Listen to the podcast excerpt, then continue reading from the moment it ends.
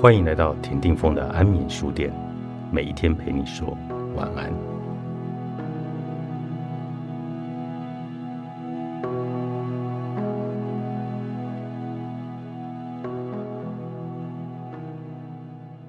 我们必须了解，忙碌是一种严重的能量失衡，那并非生命的自然状态。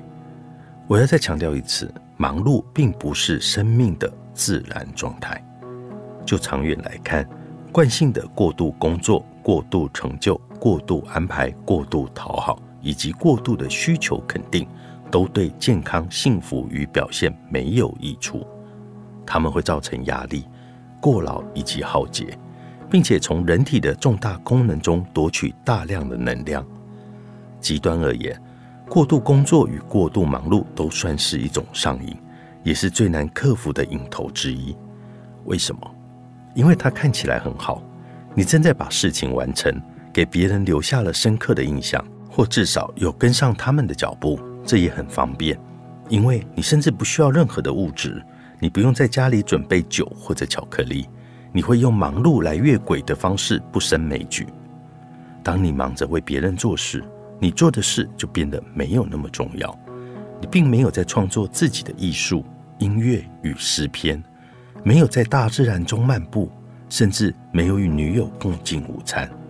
我们陷入这种殉道式的苦差事中，开启了必须完成一切的无人机模式。我们不会寻求协助，因为我所谓的做事病毒就有这种隔离的效应，让我们难以与人与人之间的连接来接受帮助。大多时候发生的状况都是，我们会陷入各种忙碌工作的回圈。却没有实际去做真正对我们有意义的事，跟其他上瘾症一样，那是让我们自己麻痹并与身体以及情绪分离的方式。持续不停的动是避开感觉的一种方式，特别是悲伤的感觉。有些人他会用酒精，有些人会用食物，但在美国的文化里，很多人是用行动。只要不断的走。我们的情绪就永远没有机会好好的待着。只要我们听从脑子里的声音，疯狂努力的完成那无止境的代办清单，就不用去聆听自身痛苦的声音。过度活跃的心智凌驾于情绪体制上，这就是人的脑子会不停转的很大一部分的原因。我与许多身体疗愈师都注意到，右髋骨与左肩膀有一种关联性。想太多与做太多导致的右髋骨失衡，通常是心轮左侧区域一体的对比，那里包含了未经处理的悲伤、失去以及哀痛。当你的大脑可以开始安静下来，慢下忙碌的脚步，你一直在逃避的那些感觉也一定会浮现出来。这是一件好事，因为那些情绪都是受困于能量。会产生你的能量场、内心与生命中的抗拒与累积。一开始，你可能会觉得不舒服，也确实需要一点时间才能够拉回到中立的状态。但是，只要开始穿越自身积压的情绪，你就可以释放大量的潜能。你可以用创新、有趣而且愉快的方式来表达、来释放这些能量。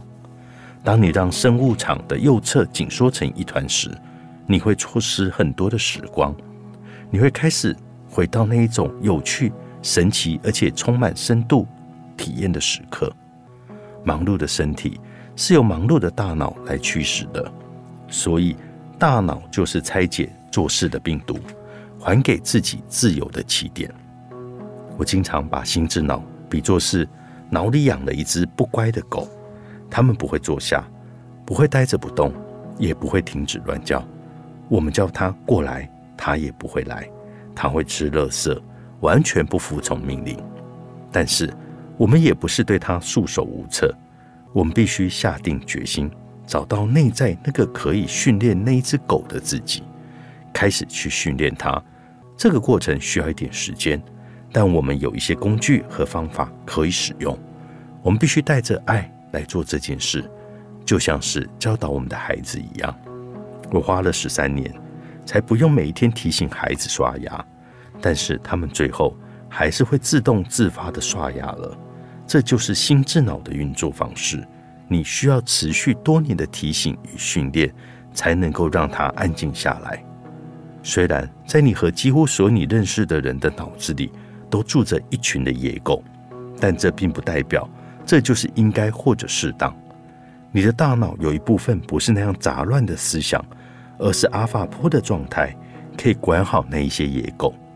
虽然那是一个持续进行的过程，但透过使用声音疗愈工具。来重新平衡海底轮的能量，以及选择控制自己的心智，我们就可以开始掌控我们自己的思绪了。不费力的身心充电法，作者艾琳戴麦库希克，远流出版。